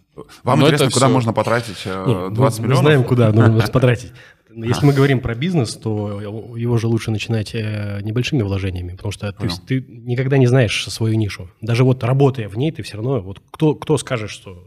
Нет, смотри, там есть разные, давай так, э, есть разные схемы, да, там, франчайзинги, да, очень много историй там с товарным франчайзингом есть. Я просто занимался там а, оборудованием, чем-то еще, допустим, я говорю, слушай, у меня, ну, как бы бизнес попрет хорошо, но как бы для того, чтобы он попер, ну, как бы мне надо там склад сформировать продукции, которую я отгружу. Например, купить классную упаковку брендинговую, да. То есть вот я первый франчайз, франчайз запускаю, чтобы бизнес был классно упакован, надо не только, чтобы он был упакован там теоретически, но и физически. Например, мы запускаем доставку шашлыка, да, и надо купить на заводе, а, пленку запаечную, да, а там, ну, стартовый вход для того, чтобы тебе ее печатали, ну, которую клеют, да, там 800 тысяч рублей.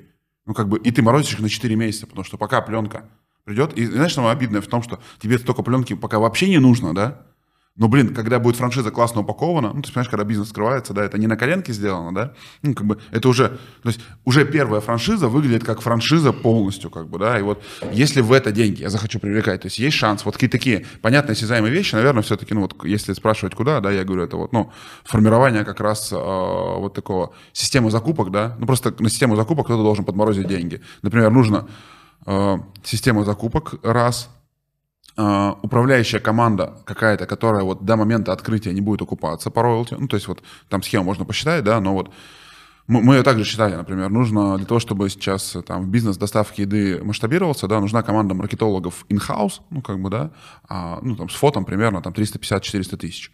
И как бы она нужна уже сейчас, начиная от первой точки, да, ну и там 400 тысяч роялти ты ну, не соберешь мгновенно, даже если проценты будешь собирать. Ну, то есть там, так, так не бывает, да, например, вот эта часть, как бы, да, и в какой-то момент времени просто, может быть, ты не будешь прорывать столько паушалок, да, ну, то есть вот эта вот история про разрывы, да, вот, вот, вот в такие истории, давай, да, для более осознанных предпринимателей, которые понимают, что надо, ну, как бы, да, можно больше денег у вас привлечь, или все-таки пока не ваша модель, или не сейчас? У нас все-таки порог это 5 миллионов. Ага, То есть, ну, предел. И вот эти 3-5 миллионов рублей, которые мы можем инвестировать за долю там, уже в действующие франчайзинговые mm-hmm. точки, должно быть от 10 действующих франчайзи-партнеров с NPS не ниже 70%. Mm-hmm. И эти деньги как раз, допустим, мы садимся и прям говорим, куда тебе эти деньги нужны? Ты говоришь, что мне там за паечную пленку нужно, там маркетинг, фото и так далее. Окей, вот, допустим, мы с тобой договорились, там, ты говоришь, ребят, все, там 15% окей, там 5 миллионов окей, давай по рукам. Все, мы mm-hmm. даем деньги, и ты эти деньги реализуешь уже Хорошо. на то, чтобы... А теперь вот э, тот кусочек, который не коснулись, который мне был интересен, да, там до эфира лично мне, да, я хочу продать франчайзинговую сеть. Ну, как бы говорю, пацаны, давайте так, ну, то есть условно, да, сейчас я привлекаю инвестиции, продаю вам, ну, как бы, долю в бизнесе, там, не знаю, давайте представим, в, в, вас беру как инвест... То есть классическая история инвестфондов, да, зайдите ко мне сейчас, давайте угу. что-то причашем, ну, как бы, да, то есть вот вам какой-то процент, и давайте сделаем большую продажу на cash-out, ну, там, через какое-то время. Ну, то есть вот как франчайзинговую сеть уже работающую, да. Вот вы про эту схему не говорили. Она вероятна, просто мне кажется, там иксов еще может быть больше. Или вот эти истории с покупкой крупных франшизных сетей, да, там на 100, на 150 точек, они маловероятны в России. Очень сложно. Очень, Очень сложно, сложно, да. То есть, ну, кому продать? Кому продать? Найти человека. Угу. А, мы как раз-таки, мы же почему инвестируем а, именно на ранних стадиях? Угу. То есть, чтобы не сильно ее вырастить, mm-hmm. продать ее там на уровне там среднем каком-нибудь. Mm-hmm. То есть э, на, на уровне таком, как, как, кому можно просто продать, там, не знаю, обычному предпринимателю, у которого, не знаю, там есть там 10 миллионов рублей, mm-hmm. да, и он там понимает, что этот бизнес либо может стать его там основным, либо там дополнить его какой-нибудь бизнес. Ну, есть, а если мы говорим там, что продавать там за 200-300 миллионов, ну, это сложная история. Я пока даже не знаю, кому это можно будет продавать.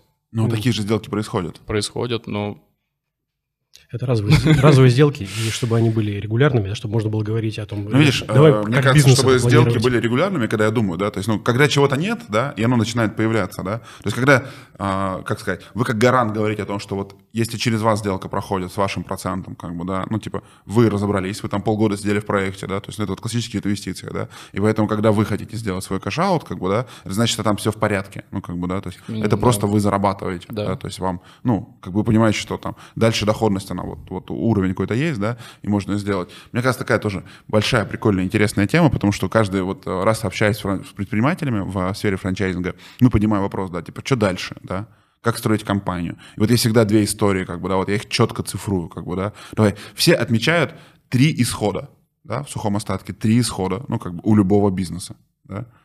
А, ты строишь бизнес на всю жизнь, искренне веришь в это, что не перегоришь завтра. Ну, то есть ты как бы, ты бизнес строишь, который собираешься передать детям. Нахрена он им нужен? Ну, типа, все решения принимаешь вот так. А второе, ты понимаешь, что ты в конце концов его продашь.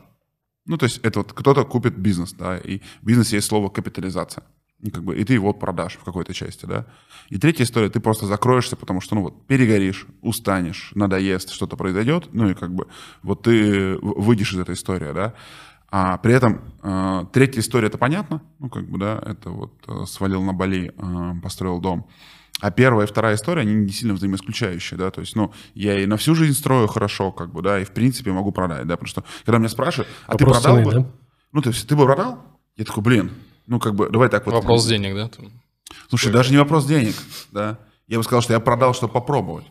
Ну, типа, нифига прикольно. Ну, то есть, я продавал сеть кофеин, когда был там, ну, малым, как бы, да, это было, ну, какая-то такая, значит, небольшие цифры, это небольшие деньги, да. Я видел сделки в коммерческой недвижимости, ну, недвижимость что-то осязаемое, да, то есть, а франчайзинг — это интеллектуальное право, ну, как бы, и там высокую ценность имеет, например, зарегистрированные договора коммерческой концессии, да, то есть, я считаю, что это очень важно, потому что они, ну, то есть, имеют регистрацию, имеют какой-то срок, там, по ним какие-то предприниматели есть, да, ну, и есть какая-то там репутация на рынке, какое-то количество клиентской базы, да, то есть это явно имеет какую-то ну, ценность, да, достаточно большую, и э, Например, вот если вы говорите о сети LaserLove, то резонным покупателем считается любой производитель крупного оборудования, который хочет зайти, хочет зайти на рынок России, да, и очень тяжело быть, ну вот, сделать какое-то устройство, да, ну, для косметологии, для женщин, что-то еще, да. Кому его? Ну, то есть, и, и, и как очень быстро, если ты крупный западный, да, ну, очень логично, что мы тут типа здрасте, ну как бы, да, вот, и, ну, смотри, у тебя сразу условно 250 клиентов, при этом ты можешь ему продать его в рассрочку, ну, длинную или в лизинг какой-нибудь им оформить, да, ну как бы, и у тебя уже будет 250 инсталляций, ну, там, касание клиентов и так далее, да, и ты можешь легко продавать следующее, да, а это такой достаточно большой рынок сбыта, сбыта и можно окупиться. Но при этом вот я лично не знаю, как себя оценить, сказать, вот, а какая цена будет справедливой? Вот, это, вот, вот давайте эту цену поднимем, да, то есть мы говорим про деньги, про рынок, соответственно, про что-то еще. Понятно, что у вас есть схема, она, наверное, для хеджирования и управления рисками правильными. То есть, ты, ну, ну, как бы, чтобы всем было понятно, да, чтобы... Она мне очень нравится, что вы рассказываете, потому что она задает очень четкие правила игры. Она говорит, вот так не надо, вот так надо, мы так договариваемся, это очень хорошо. Я считаю, что, ну, дико правильно, в этом там красавцы. А вот если говорить о продаже бизнеса, да, на cash-out, да, какова справедливая цена? Здесь на самом деле много факторов. Да. Да, то есть первое это, так скажем, ценность бренда, насколько вообще она в mm-hmm. целом распространена, да, то есть она там на слуху, не на слуху. Вот как оценивать бренд, я, честно говоря, ну, не особо знаю. Mm-hmm. Но э, как, допустим, э, когда мы разговариваем с проектом, и мы говорим, типа, ну, на что мы будем обращать внимание, допустим, если мы продаем весь бизнес, mm-hmm. да, это интеллектуальная собственность, то есть это клиенты, это э, производство, если есть какое-то собственное, а, и собственные корпоративные точки. Mm-hmm. То есть мы всегда проектам говорим, что не фокусируйтесь только на франчайзингом. То есть mm-hmm. открывайте еще собственные корпоративные точки, это просто повысит а, оценку mm-hmm. бизнеса. И при продаже бизнеса какому-то, если крупному игроку, не знаю, там, например, там, если там кофейник, а, там mm-hmm. сеть, сеть кофеин, кому продать можно? Ну, это производителю кофе, да, кто там закупает, там, да, приедет там в Бразилию, выбирает, там, при, привозит, Обжарщик, обжаривает, да. да, да, обжаривает и поставляет это, вот а, они потенциальные покупатели. Если мы говорим, там, не знаю, там, про маникюрный салон, это, ну, производители лаков, расходников и так, и так далее, да, какие-то крупные.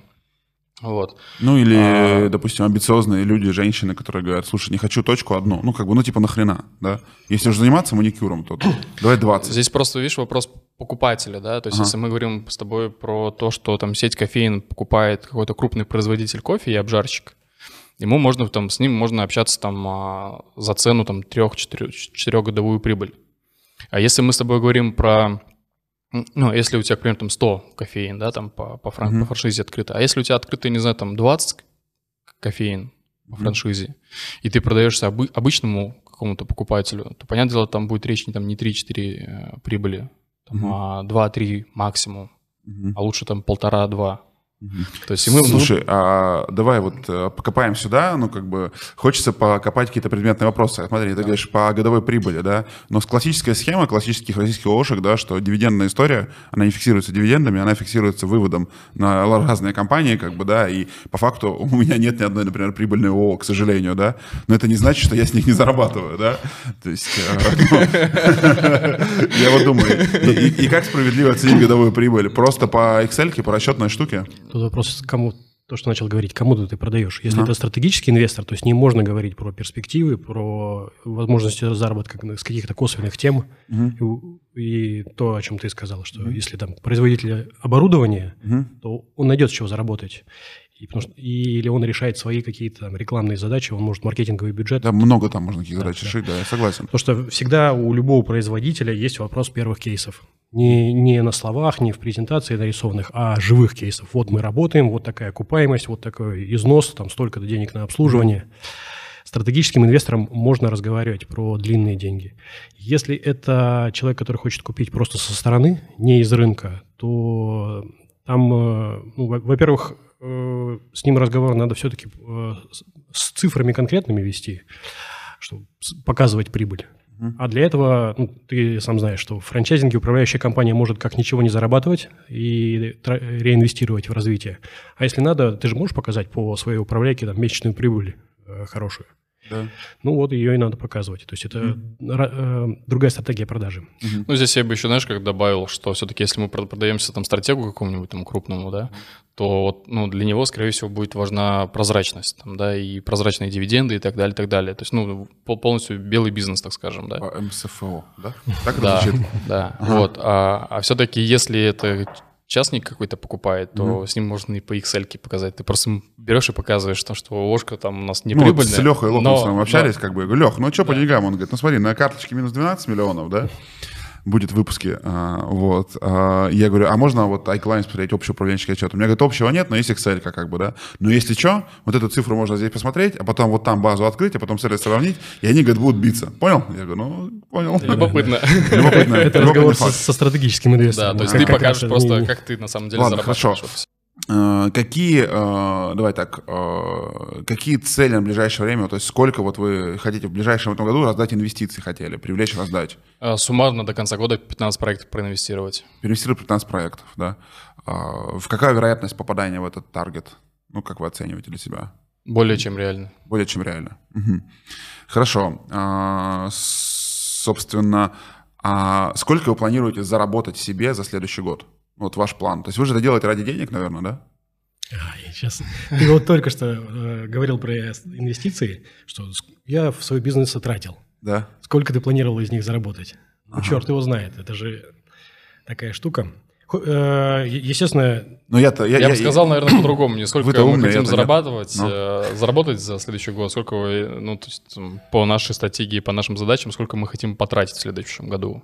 Не, подожди, вот знаешь, что интересно? Всегда хочется, чтобы это был такой позитивный вайп, и человек хотел бы зарабатывать. Когда, вот, допустим, я бы вам доверил деньги, в том случае, если я знаю, что вы собираетесь зарабатывать. Если вы собираетесь интересно проводить время, ну, как бы, да, там, как программисты, да, а, то хрен бы знал, как бы, да, то есть я верю вот в то, что когда человеку деньги нужны, ну, как бы, да, вот там долг вернуть, что-то сделать, как бы, да, там машину купить, да. Я верю, что он, ну, не найдет историю вот в этом в поиске баланса, ресурса и вот этих других ругательных ну, слов. Давай так. А, если, мы говорим, если мы говорим про консалтинговый бизнес, то это порядка 15 миллионов рублей. В следующем uh-huh. году мы заработаем чистой прибыли. Uh-huh. Если мы говорим про фонд, а, это порядка будет 20-25%, и конкретная сумма это будет уже от а, суммы привлеченных денег. Uh-huh. Угу. Поэтому здесь э, точную цифру не могу назвать. Если примерную назвать, то есть это порядка там от 60 миллионов рублей мы будем считать. Угу. 20-25% процентов годовых. От 60 да. миллионов. Но угу. это все умозрительные цифры. Что вот ты, ты же правильно мысль говорил о том, что э, я трачу, ну, я это называю именно стратегическим инвестированием. Угу. А, я с этим человеком, с этим бизнесом надолго. Угу. Хотелось бы, конечно, чтобы стакан воды в старости он принес. Ну, угу. там как получится, хрен его знает. Угу. Угу. Вот, поэтому мы, естественно, считаем, но так э, между собой озвучиваем эти цифры. Угу. Естественно, угу. хоч, хочется зарабатывать, но это, это бизнес в долгую. Угу. То есть не, не, не... Слушай, а нормально вот э, сколько вам лет вам, э, я не спросил? 30. 35. И сейчас вот в это время нормально бизнес долго устроить?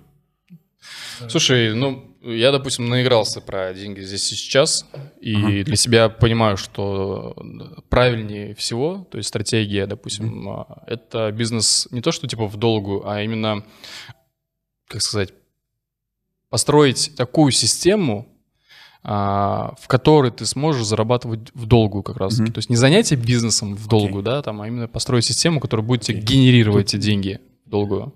Ответ с другой стороны еще.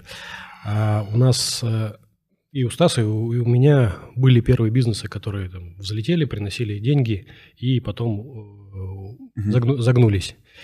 А мы прошли вот этот этап, когда тебе кажется, что первый бизнес должен а, купить тебе все твои мечты. Угу. А, он должен купить тебе Феррари, загородный дом, квартиру в Москве. И это одна из вещей, которые губит а, бизнес. То есть э, желание с него зарабатывать ну, ну зарабатывать как... здесь, здесь и сейчас. Э, что, дойная чтобы корова, чтобы ее не использовать, да. да. да. И это Нет, часть... если были коровы, если что. Я даю У меня коров. тоже. Я тоже даю коров. коров. Кто, блядь, даю коров, и все. И... Вот все, я понял. Секрет успеха, блядь. Давайте запустим свой курс, и где просто на первом уроке мы скажем, блядь, как веди коров. Рогатую, давай их доить. И вот секрет успеха. Все таки, блядь, что, серьезно? Ага. Закончу мысль. Да. Это штука, которую невозможно объяснить, если у тебя первый бизнес, который попер. Тебе, тебе хочется всего и сразу. И когда ты проходишь через крушение бизнеса, э, что-то в голове меняется. И вот эту штуку, она, она звучит пафосно, типа мы хотим зарабатывать в долгу, мы такие mm-hmm. красавцы. Mm-hmm. А, но, на мой взгляд, э, любому предпринимателю нужно пройти через э, крушение первого успешного бизнеса, желательно без особых потерь, да, чтобы не отбить наглухо мотивацию. И вот тогда возникает это понимание, типа, давай сейчас этот, mm-hmm. подождем, mm-hmm. доширак с плавленным сырком дружба не такая плохая тема. А, смотрите, а, давайте немножко вернемся к рынку франчайзинга. А, Давай. Первое. А, вопрос. Ну, как бы тренды какие-то на рынке, которые вы сейчас замечаете. Что будет расти в рынке франчайзинга? Какие франшизы вырастут, на ваш вкус? Кто круто вырастет сейчас в ближайшее время? Что думаете? Все. Понял. Твое мнение? Не, не знаю. Я, Ничего. Для, для меня, например, э, рынок, который я для себя открыл э, в Да. франчайзинге, это э, рынок этих спортзалов, фитнес-центра, растяжки. Мы Ага. занимаемся только растяжкой. Да, есть Но- такие. У меня есть кореш Ехия Худиев, у него студия 300 и шпагат. Она что-то лет пять существует, эта ниша, когда они выделились как отдельный Да, бизнес, 5-6, что-то такое. Ну, и, и они сейчас Ты активно садишься на растут. шпагат, Кирилл? Я нет. А Когда? хочешь? Я в молодости садился, для меня это. Зачем? Я тоже в молодости сидел, сейчас не это, бес- сяду. это бестолковый навык для мужчины. У нас есть портфельный проект студии растяжки э, в Казахстане, в Алмате. У них 9 студий, и у них просто, блин, я не знаю, офигенные цифры по прибыли, по выручке и, офигенный бизнес. Хорошая модель. Ладно. Ну вот, э, окей. В узкую нишу фитнеса. Услышал. Ты говоришь, что все, ты говоришь, что узкая ниша фитнеса. Хорошо. Франшиза разочарования для вас, соответственно, вот в России вы говорите, да блин, ну как бы, ну вот. Или ниша во франчайзинге разочарования, которая вас разочаровывает прям. Ну типа, она может быть с виду классная, но внутри все не очень хорошо. Слушай, Это какие-то вещи, связанные с услугами, где нет расходников. То есть какие-нибудь э, там, юридический консалтинг, бизнес-консалтинг. Его- Бухгалтерские, да. его очень сложно упаковать во франшизу. То есть у них норма прибыли э, хорошая, и там люди, как индивидуальные предприниматели, могут зарабатывать отличных денег. Но как это упаковать, как потом э, удержать франчайзи, чтобы они не разбежались, э, практически нереально. То есть как только он, франчайзи почувствовал почву под ногами и решил, что он теперь может сам один, все, ты его не удержишь. Мгм. Мгм. Окей, хорошо. А, Компании, на которые стоит в России смотреть, если занимаешься франчайзингом, франчайзинговой компании. Компании, люди, игроки, на кого стоит там посмотреть, подписаться, увидеть, что думаете? Ну, следить за кем? Кто крутые в рынке франчайзинга, на ваш вкус? Дода. Раз. Наверное, все, наверное, называют эту компанию Дода. А, Ну, наверное, если мы берем какой-то кофейный бизнес, это тот же самый Coffee Like, Мгм. Starbucks. То есть что-то среднее такое, чтобы ты, если будешь делать, ты, ну, я, бы- я бы как делал, я бы посмотрел бы на Starbucks, как а, они управляют, а на Coffee Like, а, как они быстро растут. Мгм. Вот так вот, то есть, ну, оттуда и оттуда бы взял бы модель. Я пытаюсь не сделать комплимент ведущему, но у тебя хоро- хорошая- Лазер Лав, Мгм. Чебурекми. Ты хор- хорошо растешь. Быстро. Подели- по- Поделись секретом в каком-нибудь из подка- подкастов. Будет Кто-нибудь, интересно может послушать. спросит, хорошо. А, Давай я просто делаю свою работу. Можно, можно вопрос к тебе? Ты Да? в самом начале сказал про... Давай секунду, я сейчас задам один вопрос, у меня остался один вопрос, как бы, да, и зададите мне вопрос, соответственно, и, кстати, можно будет сделать рубрику. Мой финальный вопрос, какие бы вот вы франшизы купили себе сейчас? Купили себе. Давай представим, что денег есть достаточно на любую, то есть мы не берем это, что а есть ограничение финансового ресурса, оно сильно меняет, да, но искренне купили бы себе вот какую франшизу? Вы купили себе франшизу? Кто? Чтобы развивать ее? Ну как, вот как, как, как- как управляющий? как в который мы предприниматель- бы инвестировали Нет, сейчас? как, Как, фонд? предприниматель купил себе, Я могу ответить. да? А, Я прям, у меня в заметках э, есть э, франшиза, клиника детокса. Ага. А, Именно, то есть, ну, куда ты приезжаешь, да, там у тебя проходит Прокапаться. а, очистка организма. У тебя там специальная- они есть такие, да? У меня есть смешная история тут на этот счет. Я не помню, как они правильно называются, у меня в заметках есть. Да. э, Вот, и я прям очень хочу себе купить, потому что я сам являюсь, э, так скажем, Пьющим. Пьющим, выпивающим, жрущим. Ага. Вот, я бы с удовольствием э, сам, во-первых, такую историю для себя бы открыл и проходил бы там, не знаю, там раз в год там курсы. И, Прикольно. на мой взгляд, это очень полезная история для ныне живущих людей. Слушай, согласен. Мы запускали такую, я бы участвовал в таком проекте в запуске. Э, Чего еще пополни, да? Что бы ты купил? Меня всегда приличала ювелирка и драгоценные камни. Мне ну, есть Адамас ощущение какой-то вечной темы, знаешь, того, что Ага.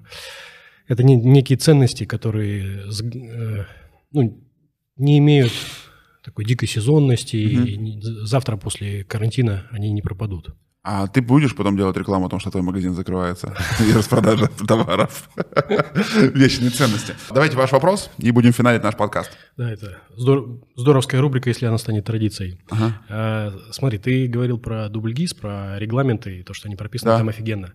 А, дай обратную связь. Э, Потому что здесь же важен баланс между бюрократией и управляемостью.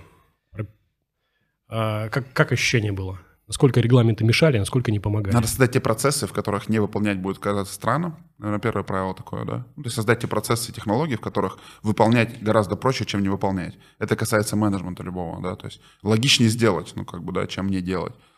А, нет, это, это первое. Второе, вот эти стандарты, это бизнес-образование. Когда ты начинаешь осмысливать, почему вот так написано, да, мы вчера общались с одним предпринимателем, и когда он говорит, представляете, вот я ездил за границу и смотрел просто на прескурант цен, ну вот моей ниши, по какой, по какой цене делают услугу, по какой цене делают стрижки во Франции. Я mm-hmm. понимал, что это кровью написанные цены, что в понедельник студенческий день такая-то скидка, такая-то окрашивание стоит такую-то цену, да. И это, говорит, был безумный кладезь информации, да. И вот эти стандарты, если кто-то писал, так назовем их, там, какой-то кровью и потом, да, он понял, что вот это, ну, как бы, критерий приведения к успеху. Есть что-то определенно важное, да, соответственно, да, есть то, что можно оцифровать, то, что нельзя оцифровать. Я скорее, что в франчайзинге создавать условия какие-то, да, часть процессов забирать на себя, то есть осознанно понимаешь, человек там в чем-то не разберется, например, в маркетинге, да. Ну и глупо говорить о том, что, ну, типа, братан, ну, как бы вот тебе маркетинговые стандарты. Такой, что с ними делать? Что с ними делать? У него нет образования в этом, да. да. То есть и а, я верю, а, ну, во франчайзинге в регулярное образование партнеров. Ну, то есть я верю, что франчайзинг в России малый бизнес, это скорее бизнес-школа. Ну, то есть к этому надо так относиться, да. Следовательно, вот эти инструкции стандарты не работают. Нужно и учить людей, да, и, наверное, создавать условия, чтобы они их выполняли, да. Ну и третье, постоянно показывать, для чего это нужно делать, подсвечивая э, хорошие истории успеха, чтобы люди, которые делают все правильно, у них получалось, да. Но при этом это не сто процентов всегда так, да, то есть Россия большая страна, есть рынки, где города, где города, ну, просто стреляют сами по себе, неважно, там, есть стандарт или нет, да, просто низкий уровень конкуренции, да. Ну, есть какое-то вот влияние предпринимателя, да, вот за счет чего у него получается, не всегда такая-то вот тоже цифрующая история, да. Ну, вот какие-то стандарты бизнес-процесса, их лучше создать, лучше их автоматизировать, лучше настроить, как бы, да, ну, чтобы было удобно, как бы, да, плюс-минус понятно. Вот, это плюс-минус как должно схлопываться.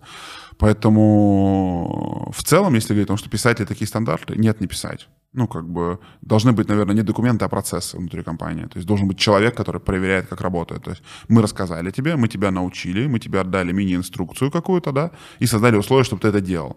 И дальше мы проверяем, делаешь ты это или нет, потому что mm-hmm. наличие документа не обеспечивает наличие действия. Поэтому я вообще терпеть не могу документы, и я, давайте, у меня нет папок на рабочем столе, у меня ничего не структурировано, потому что я не очень понимаю, какой смысл в этом, да, о том, что, ну, ну, это, знаешь, такая история, да, о вещах каких-то, да, то есть если я их не ношу, то их проще выкинуть, ну, как бы, да, ну, потому что вряд ли я к ним вернусь. И, а срок годности знаний сейчас очень короткий. И у меня прошлый сезон подкаста был о рынке онлайн-образования, да. Допустим, срок годности знаний в маркетинге там 3-6 месяцев сейчас, да. Ну, если инструмент, который работает, то можно описать, цифровать, и он проживет 6 месяцев, и дальше в нем смысла большого нет, и ты такой думаешь, ну, ну, ну как бы да, соответственно, можно вот эту бюрократию уплодить. Но, опять же, зависит от размера компании. Мы вчера, вчера встречались там с ребятами, у, него, у них в компании работают там 18 тысяч человек, да, и они рассказывали про бюрократические инструменты, которые балансируют. Потому что там очень глупые бизнес-решения принимаются, да. Ну, то есть, вот как вы описали канву, да, то есть она вот в логике работает, в предпринимательском мышлении, да, а там начинается интересная история. Она мне рассказывала, что у них на складе лежит инструмента, который они закупали для работ, но они им не пользуются на 80 миллионов. И они снимают для этого отдельный склад. И не продать не могут, потому что по бизнес-процессу продажи они должны были, кто-то описал инструкцию, в которой написано будет, продавайте за 70% стоимости. А этот инструмент за 70% стоимости никто не берет. И там написано, если за 70% стоимости не продалось, то через год продавайте за там, 50, и через год еще. Вполне логичная схема, да? Но только выясняется, что через год этот набор инструментов никому не нужен, даже за третий он просто копится. И никто никогда не смотрит, что склад растет, снимается процесс нового склада, а, собственно, э, инструмент так и не продался ни один. Вот. И потом он просто там сгнивает и все. Ну, то есть как-то вот так. Я понимаю, что бюрократические машины крупные, они всегда, наверное, эффективны. Вот. Давай от меня еще один вопрос. Давай. А, расскажи самый-самый такой смешной факап а, с франчайзи. Слушай, э, когда мне говорят про успех, мне последний нравится очень. У нас в проекте Sneak and Fresh парень в Питере закрылся, и когда мы пытались его обучить, ну, то есть запушить, что-то сделать, типа, братан, давай, ну, давай, все. И обычно у меня этого нет, но мы назначили индивидуальный созвон в Zoom, на которого позвали, соответственно, вот. И он, вот так как мы с вами сидел-сидел, слушал, разговаривал, послушал 20 минут и ушел спать. Зум не выключил. Это был перформанс, да, какой-то? Ну, это был кринж, как он сказал. Вот. Инсталляция. Вот. Я, вот просто с этого, я не знаю, ну, как бы, типа, ему, представляешь, какая картинка? Он вышел, да, сначала не поняли, что он вышел. Потом было видно, что спит и морали, эй, эй, Он просто спать начал.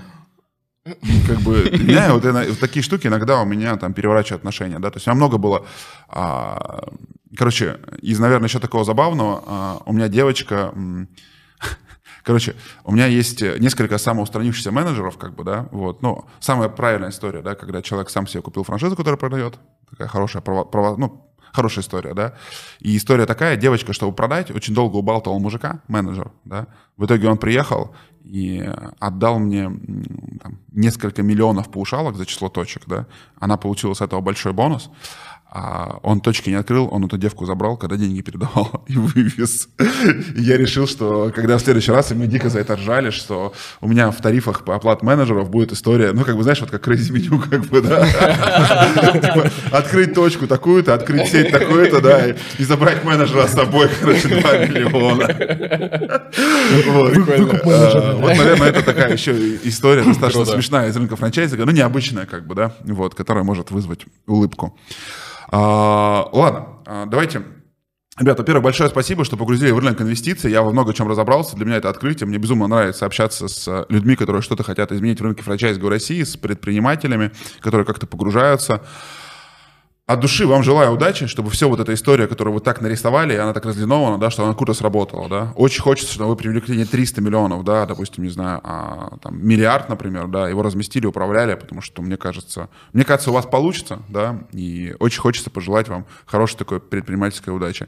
С нами Спасибо. в эфире был Станислав и Кирилл, а, а компанию мы как-то не назвали, давайте. Франч Инвест. Франч Инвест, компания Франч Инвест. Ну все, а, это знаешь, там, девочки пишите, франчайзи пишите, как бы все пишите. Спасибо. Все, спасибо тебе большое. Спасибо.